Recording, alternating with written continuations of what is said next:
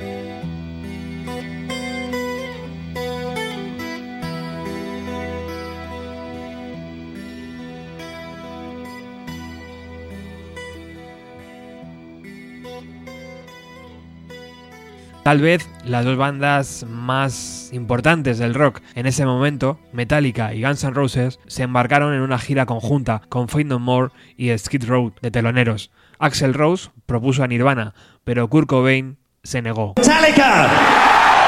Uh.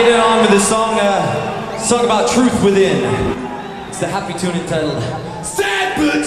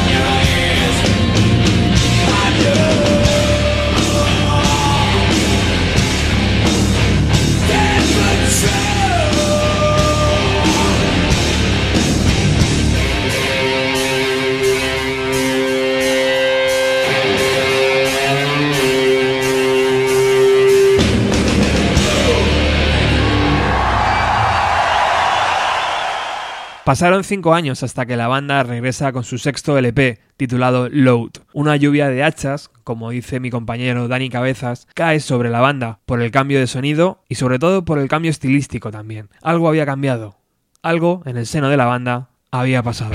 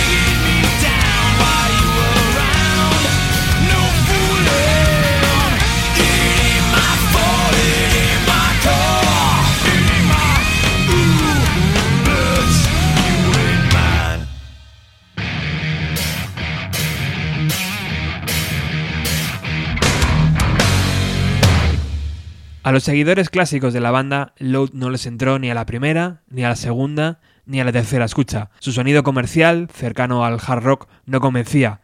En España, su single, Until Sleeps, no paraba de verse en la televisión de los 40 principales. Sus letras ya no hablaban de resentimiento social o conflicto emocional. Su pelo corto, sus ojos pintados, su sonido amable, en fin. Su portada, llena de sangre y semen, era una fotografía de Andrés Serrano. Load no fue un mal disco, para nada lo fue. Les colocó de nuevo en el número uno del Billboard americano.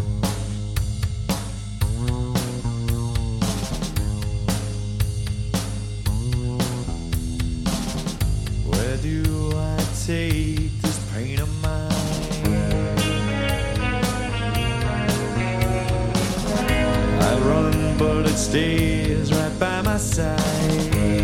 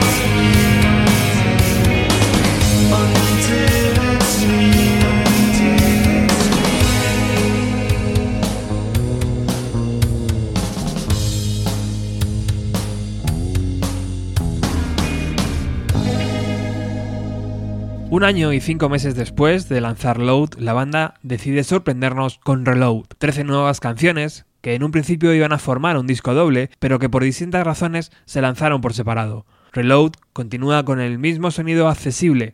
Esta vez en su portada encontramos Sangre con Orina y se abre con The Memory Remains, donde participa Marianne Faithful.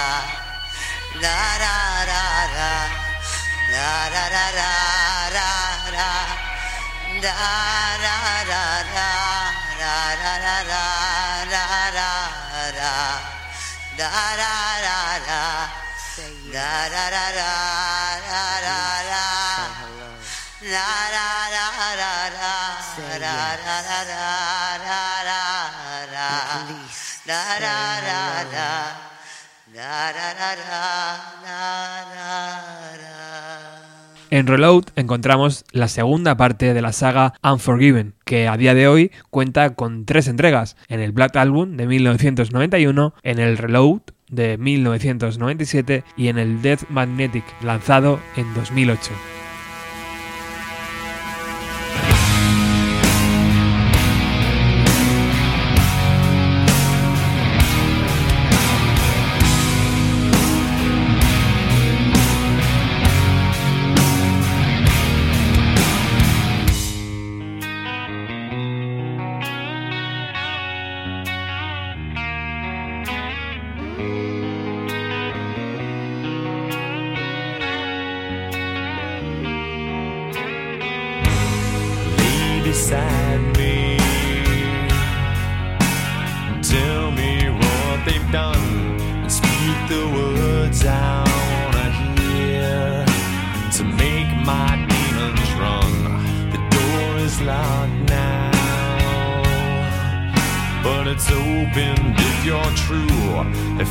can understand me, then I can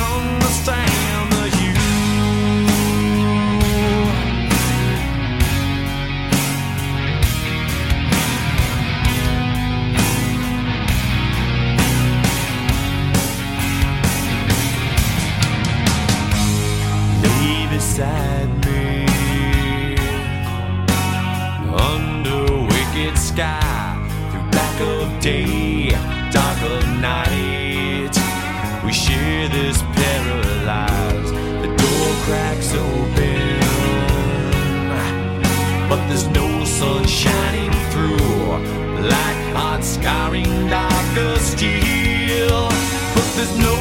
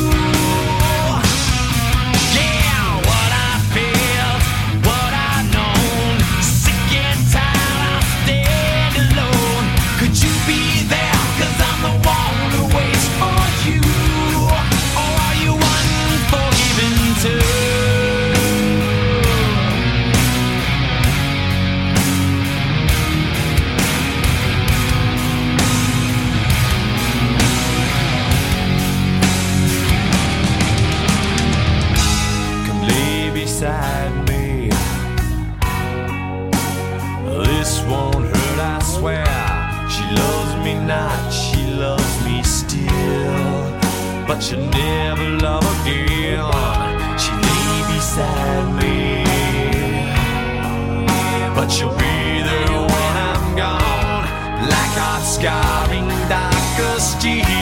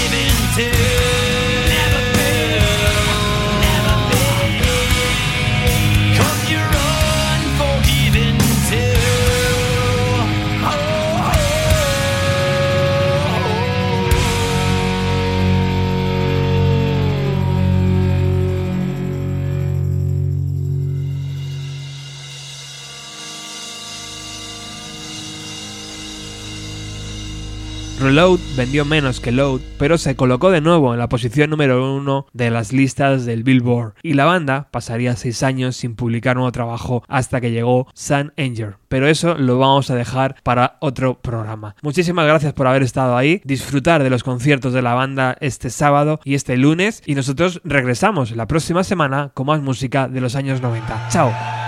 So, um...